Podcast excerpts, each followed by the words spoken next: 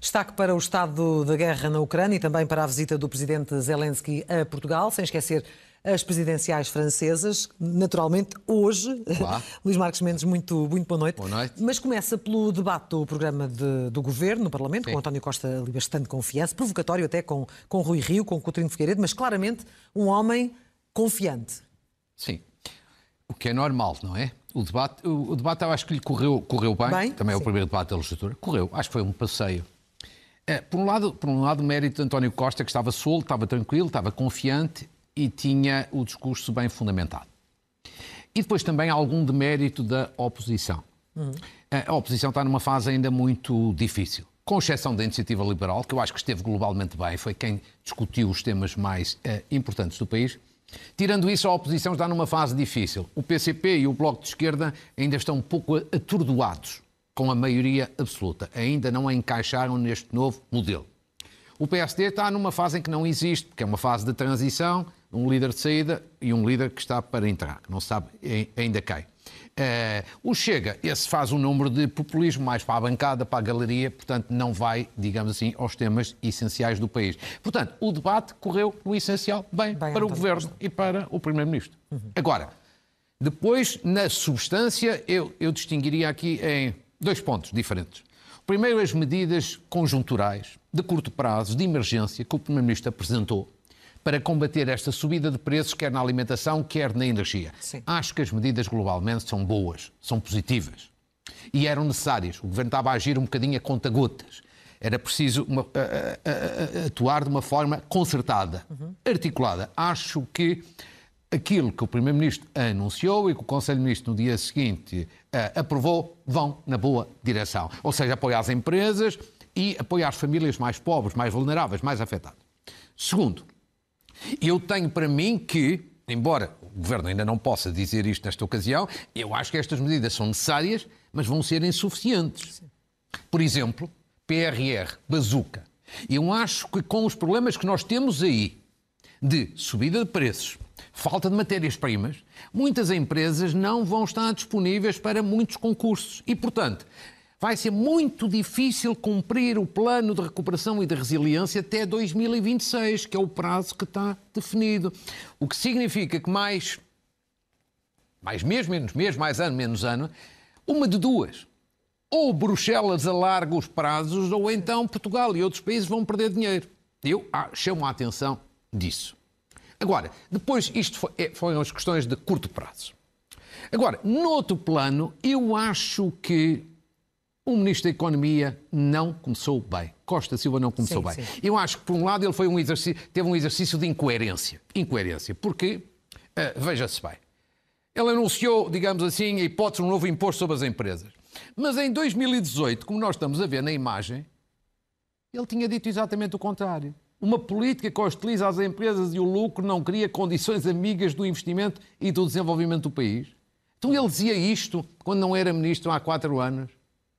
E quatro anos depois vem querer lançar mais um imposto, mais um imposto sobre as empresas, eventualmente por lucros excessivos. Ou seja, é dizer uma coisa e fazer outra, não é, não é coerente. Segundo, também demonstrou alguma ideia de impreparação, porque diz, está aqui uma ideia, mas ainda não sabe como é que o imposto pode ser aplicado. Como é que se define lucro excessivo? Como é que se define? Sim. Ou seja, é claramente impreparado para, para esta situação, acho para lançar esta e depois, esta mas sobretudo ideia. vamos à questão de fundo. Eu acho que o Governo devia pensar, ponderar bem esta questão. Pode haver, evidentemente, empresas com lucros, digamos assim, acima do normal. Mas qual é a melhor solução? É mais um imposto? Acho que não. Não e não. Porquê? Portugal já é, clara, o segundo país na União Europeia a seguir a Malta em que, em que temos taxas de imposto sobre as empresas mais altas, taxa máxima. O segundo país já a seguir a Malta. O que eu acho que era importante é, há algumas empresas que têm um lucro acima do normal, então vamos contratualizar com essas empresas que esse lucro, em vez de ser distribuído aos sócios, é reinvestido nas empresas. Ou seja, para criar mais riqueza, para criar mais, novos investimentos e para criar mais emprego. O que é que é importante? O que é importante é criar riqueza, é criar emprego. E, portanto, contratualizar com as empresas, não pagarem mais impostos que já pagam muito, mas, isso sim, aplicarem aquele dinheiro não a distribuir aos sócios, mas a reinvestir dentro da própria Ou empresa. seja, uma, uma má estreia, eh, uma, uma desilusão. Acho que, não, acho, acho que não foi feliz, mas esta parte ainda está a tempo, digamos assim, de repensar. E deixe-me col- colocar uma questão para fechar agora este primeiro tema. Ficou agora já mais com a convicção que, de que, aliás, António Costa não vai sair a meio, quando ele diz nunca abandonámos os portugueses, não será agora que o faremos. Temos aqui ou não uma, uma tentativa de resposta àquela questão que foi lançada Sim. pelo Presidente da República? Não, eu não acho que tivesse sido tentativa de resposta. Foi mesmo. Foi mesmo uma resposta. E acho que ele fe- fez bem. Eu, na semana passada, tinha dito aqui que toda a gente se pronunciava sobre isto dentro do governo, menos o próprio. Portanto, ele encontrou uma fo- forma hábil de o fazer. Agora, se você me pergunta, o assunto em 2024 não vai ser mesmo falado, isso eu não acredito. Ponto. Acha que o assunto está arrumado? Não, Não, acredito. não, isso acho que o assunto vai voltar em 2024. Agora, o Primeiro-Ministro, neste momento, fez aquilo que eu acho que devia fazer. Ponto. Para acabar com a especulação. Muito bem. E nessa linha ele falou também sobre crescimento. Aliás, eu lembro claramente ele, ele a falar, a defender-se com outros argumentos eh, de comentadores como o Luís Marques Mendes e outros, eventualmente, sobre o nosso atraso, sobre o facto de estarmos a, a ser ultrapassados por vários países de leste. Certo. Eh, hoje o Luís Marques Mendes eh, quer voltar a insistir nesta tecla para expor as razões do nosso atraso. E já Sim. falou aqui da questão das Claro. empresas e dos Sim. impostos sobre as empresas. Vamos então Claro. conhecer essas razões. Oh, claro, deixa-me só explicar. Quer dizer, eu não quero insistir. Eu queria hoje acrescentar uma coisa àquilo que apresentei na semana passada, que é o país já sabe que nós estamos a ser ultrapassados por outros países. Crescem mais do que nós. Portanto, tornam-se mais ricos, nós menos pobres. Agora, há muitos telespectadores que têm perguntado mas quais são as razões? Porquê é que esses países são melhores? Porquê é que eles estão a crescer mais? E é isso que hoje vamos ver, que acho que é importante do ponto de vista da informação. E depois uma parte análise. Ou seja, Façamos o diagnóstico. comecemos pelo primeiro quadro que já é conhecido. Ou seja, nos últimos cinco anos fomos ultrapassados por quatro países. 2017 a Lituânia e a Estónia Uhum. e em 2021, o ano passado, a Hungria e a Polónia. Pois bem, vamos escolher os dois últimos países que nos ultrapassaram, Hungria e Polónia, escolher aqui quatro indicadores essenciais para ver onde é que eles estão melhores do que nós. Primeiro indicador, que é as exportações. É o indicador das exportações, o peso das exportações no PIB. Portugal tem 42%, é o peso das nossas exportações na riqueza nacional. A Polónia tem 60%, quase 61%. A Hungria tem quase o dobro, 81%. Ou seja, se exportam mais, nós estamos a perder, comparado com eles. Cá está um indicador em que estamos a perder. Segundo indicador, taxa máxima de IRC, que é o imposto das empresas, incluindo derramas. Agora veja bem, aqui é o contrário. Portugal tem 31,5%. É a segunda maior taxa da Europa. A Polónia só tem 19%. A Hungria ainda tem menos, 10,8%. Ou seja, estamos a perder. Porquê? Porque impostos mais baixos atraem mais investimento, mais criação de riqueza e nós não temos isso. Terceiro indicador, no domínio das qualificações, população com pelo menos o ensino secundário. Portugal, neste indicador, temos ali 55% da nossa população tem pelo menos o ensino secundário. Na Polónia, 93%. Na Hungria, 85%. Isto em grande medida, também aqui estamos a perder, em grande medida, porque estes dois países, da antiga União Soviética, digamos assim, Claro. está- quer dizer, do- desse, tempo, grande. desse tempo tinha uma aposta E o Primeiro-Ministro falou disto e falou da necessidade de recuperarmos deste atraso a nível Não, da educação. que eram os países da cortina de ferro que tinham, de facto, uma aposta na educação muito grande. Sim. Vamos ao quarto indicador. A produtividade face à média europeia. Também aqui não estamos bem. 73% a nossa produtividade face à média europeia. A Polónia, 82%. A Hungria está exatamente na nossa posição. Ou seja, aqui em quatro indicadores essenciais se vê porque é que estes países nos ultrapassaram. Quer dizer, a grande questão é, eram mais pobres do que nós e a partir do ano passado passaram a ser mais ricos do que nós. E não estamos aqui a fazer comparativos de 20 anos, nem de 10 anos, portanto vamos pôr esse argumento de lado, não é? Não, isto é comparar Isto é factual. coisas comparáveis. Eu não estou a inventar números. Agora, é preciso que as pessoas conheçam isto. E o que- que, Deixe-me só dizer, a, a finalizar este ponto, antes de passarmos a um outro ponto, que é assim. Primeiro, acho que no início do mandato de um governo era este assunto de fundo que se devia estar a discutir. Segundo, Se nós estamos a perder até aqui, devíamos, em algum destas questões, mudar as políticas. Se estamos a perder, vamos corrigir, não vamos persistir no erro. Terceiro dado, como aqui se vê, um elemento capital é a parte fiscal. Ou seja, impostos mais baixos Sim. ajudam a ter mais investimento, ajudam eventualmente às exportações e ajudam a maior competitividade. Com toda a franqueza, acho que é este o debate que falta. Sendo que há, Agora, eh, isto também estamos aqui a falar de médias, porque claro. há alguns desequilíbrios a nível. Aliás, em todos os países, e o nosso também não é exceção. Exatamente. E agora vamos ver então um terceiro quadro que também tem questões interessantes e algumas preocupantes, que é quais são as nossas regiões mais ricas e mais pobres. Precisamente. E então vejamos aqui em primeiro lugar, coluna da esquerda, a região mais rica, Lisboa e Val do Tejo. Depois, segundo lugar, o Algarve, são as duas mais ricas. As duas únicas estão acima da média nacional. E depois temos o Alentejo em terceiro lugar, a Madeira em quarto, o Centro em quinto lugar, sexto lugar os Açores e a região mais pobre, o Norte. Há três conclusões aqui a tirar. A região mais rica é Lisboa e Val do Tejo. Mas atenção, estes são números provisórios do INE de 2020.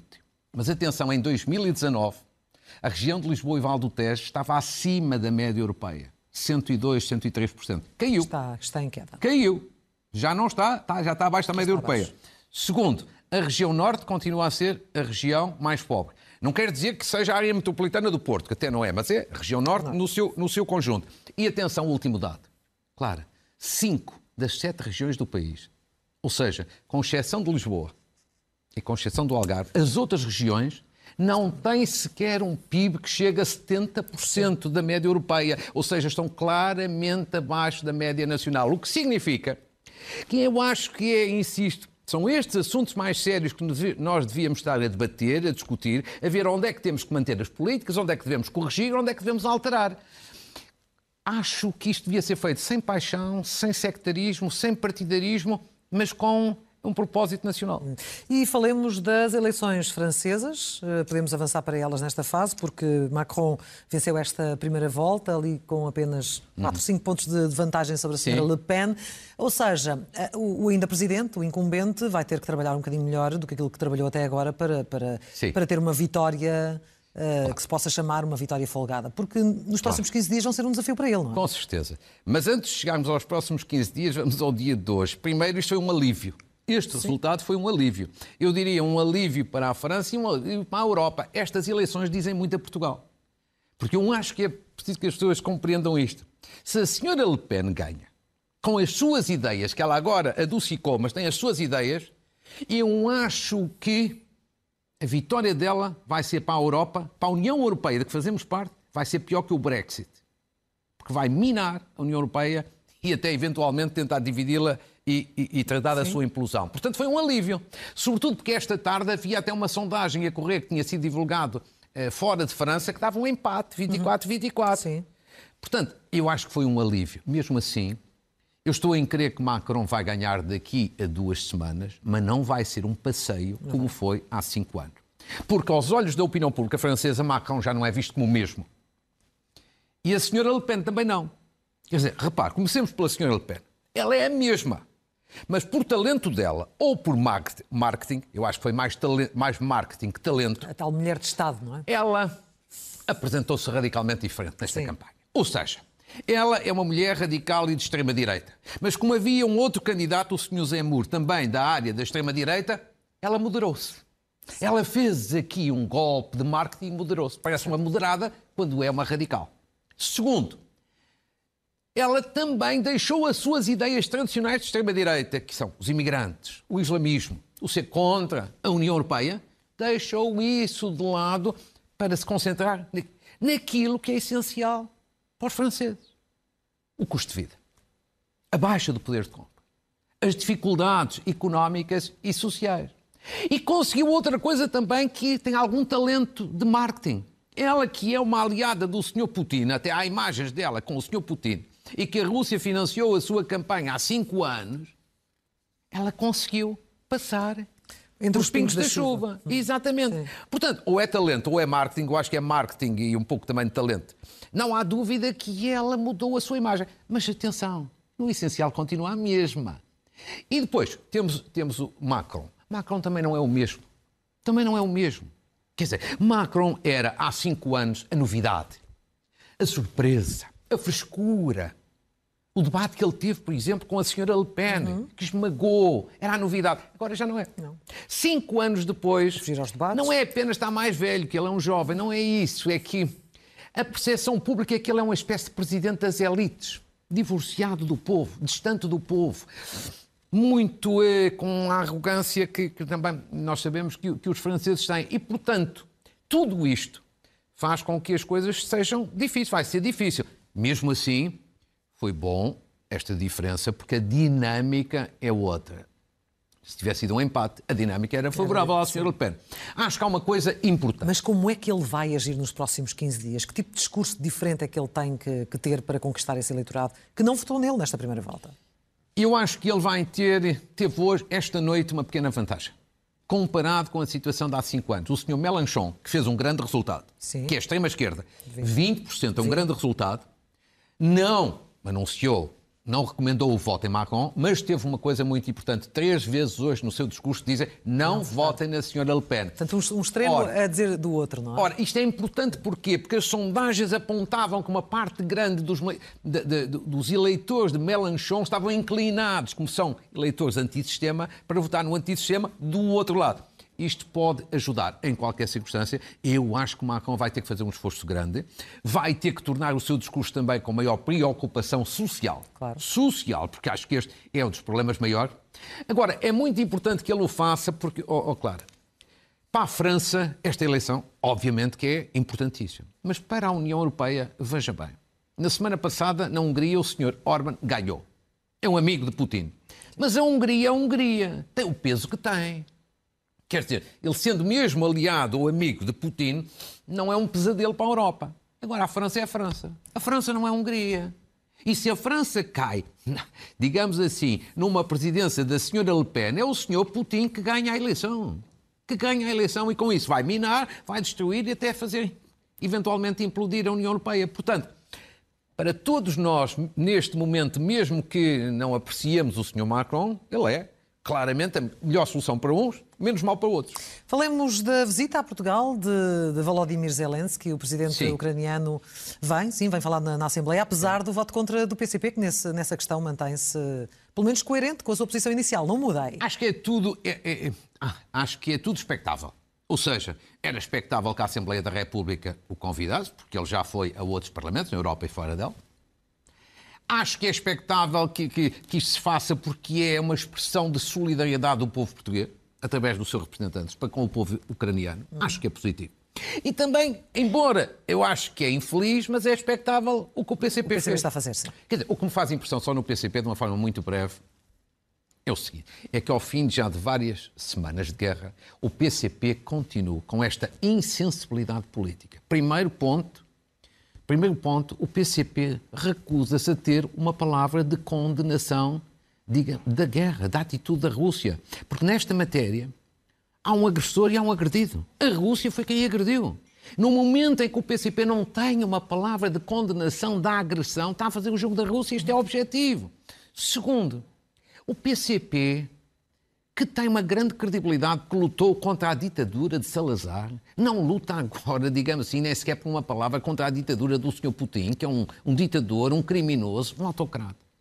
E depois de todo, todo o, todas as imagens que se viram, de ataques brutais a civis, mortos a sangue frio, o PCP mantém esta teimosia ideológica. Eu acho que isto já não é só capricho ideológico, teimosia ideológica, isto também já é insensibilidade política. E isso pode, pode ter um preço também para o próprio PCP? Eu acho que vai ter um preço para o PCP, se não tiver mesmo, tem algum preço ali para a esquerda que anda junto ao PCP.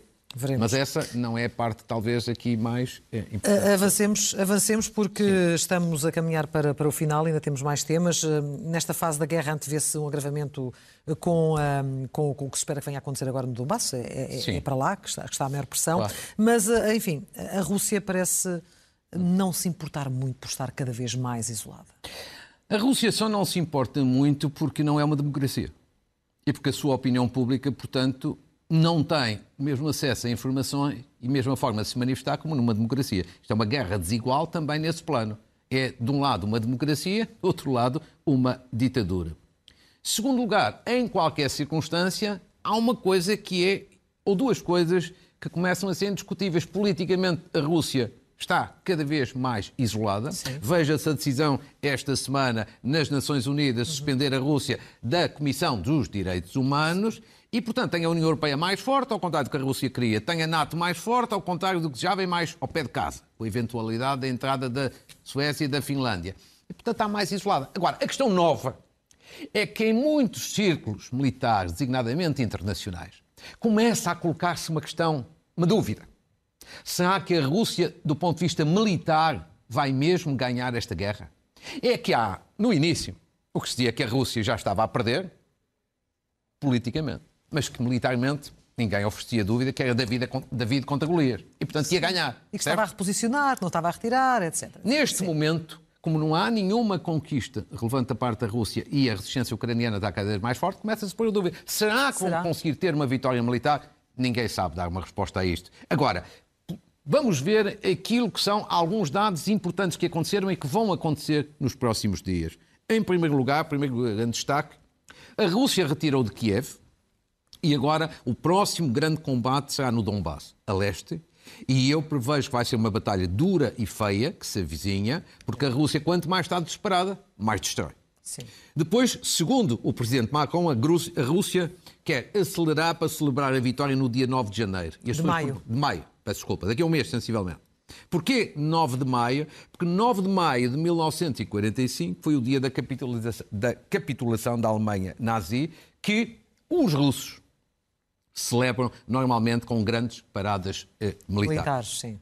Depois, outro destaque. Este objetivo russo, ter uma vitória, é um objetivo execuível? Pode ser, estamos para ver. Sim. Mas não é fácil de atingir até por esta razão. Militarmente, militarmente, a Ucrânia está hoje mais forte do que nunca. Hoje está mais forte do que no início do conflito, graças à ajuda dos países da NATO e do armamento que eh, forneceram. Depois, em quinto lugar, também há um dado importante aqui a sublinhar. E qual é esse dado importante? Tem a ver com o Ocidente, designadamente com a União Europeia, mas não só a União Europeia. E que é uh, o Ocidente está a fazer aquilo que eu chamo uma espécie de procissão a Kiev para apoiar a Ucrânia. Foi a Presidente da Comissão Europeia esta semana, uhum. foi o Primeiro-Ministro britânico ontem. O que é que isto tem um significado? É o Ocidente a começar a acreditar que a é Ucrânia é pode vencer e que a vitória é possível. É para apoiar, mas evidentemente também é com essa convicção. Depois há ainda um outro destaque importante que é dentro da União Europeia de que nós fazemos parte, é uma espécie de milagre, entre aspas, evidentemente, que é há um mês a União Europeia estava muito reticente relativamente à entrada da Ucrânia na União Europeia. Mas esta semana a senhora Ursula von der Leyen foi. Foi a Kiev e deu a entender que isto é uma questão de semanas. Portanto, a reticência passou agora à prioridade. E as pessoas perguntam, então porquê esta mudança dentro da União Europeia? Porquê? A grande mudança deve-se à força, de facto, da opinião pública. Ou seja, esta é uma guerra muito mediática, a opinião pública está muito, muito ao lado da Ucrânia e os dirigentes têm que acompanhar a lógica da opinião pública. Finalmente, a questão das sanções. É o último destaque. Vamos ter mais sanções da União Europeia, mas, todavia, sem cortar o gás russo. Ou seja, mas também esta... não há assim grande alternativa nesta fase, não é? É, mas esta é a grande fragilidade da União Europeia. Porque aquilo que doía de facto no Sr. Putin era cortar a importação de gás, porque é aí que ele financia a guerra. Portanto, indiretamente, a União Europeia está com esta contradição.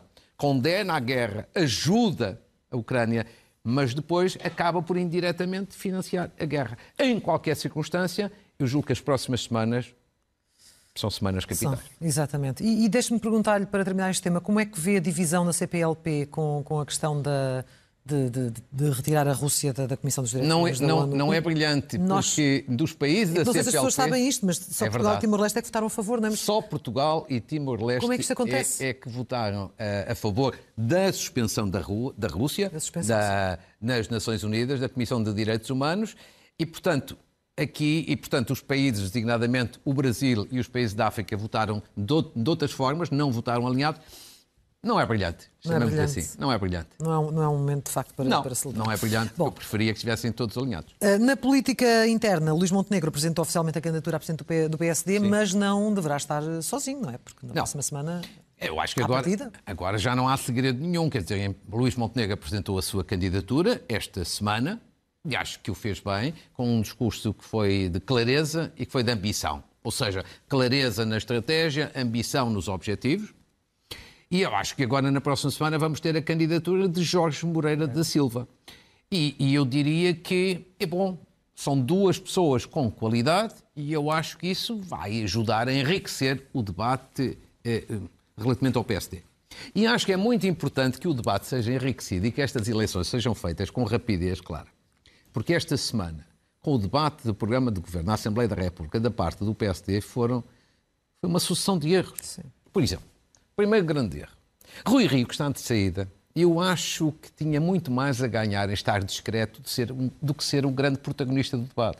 Quis ser o grande protagonista do debate foi, digamos assim, maltratado, bandalhado quase, entre aspas, por António Costa, o que não é bom. Hum. Ninguém fica feliz com uma coisa dessa. Eu acho que ele podia ter estado discreto, dava ao palco a Paulo Mota Pinto, que é um novo líder parlamentar, que é uma pessoa com qualidade, que é um deputado com qualidade, e resguardava-se. E António Costa já não tinha hipótese de fazer aqueles números.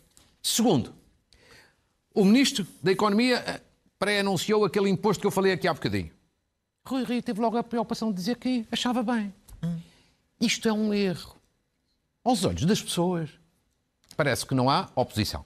Mas mais do que isso, o PSD tem-se apresentado, e Rui Rio em particular, como o defensor da redução dos impostos, Sim. designadamente sobre as empresas, para criar mais crescimento e mais investimento. De repente, está ao lado do governo, aumenta um imposto, as pessoas não percebem. Não. Está a ver? As pessoas não, não percebem, parece uma contradição. Finalmente, um outro erro. Veja bem. Mónica Quintela Quer dizer, a deputada do PSD, eu até escolhi hoje isso para a frase, a frase da, semana, da, semana, e vamos ver. A dada altura de uma sua intervenção, tem esta frase profundamente infeliz. Devíamos ter deixado que os funcionários públicos e toda a gente ficasse sem receber os salários. Um mês, dois meses. Aprendiam e aprendiam ao PS. Que era ela dizer, no Dá, tempo da Troika... Dava uma grande lição. No, no, tempo da Troika devíamos ter deixado os funcionários públicos sem receber um, um mês ou dois. Eu devo dizer, quer dizer, isto é um momento infeliz. Toda a gente tem momentos infelizes. Mas há uma coisa, isto parece que o PSD está em autogestão, parece que está em roda livre, que ninguém manda. Sabe porquê, claro?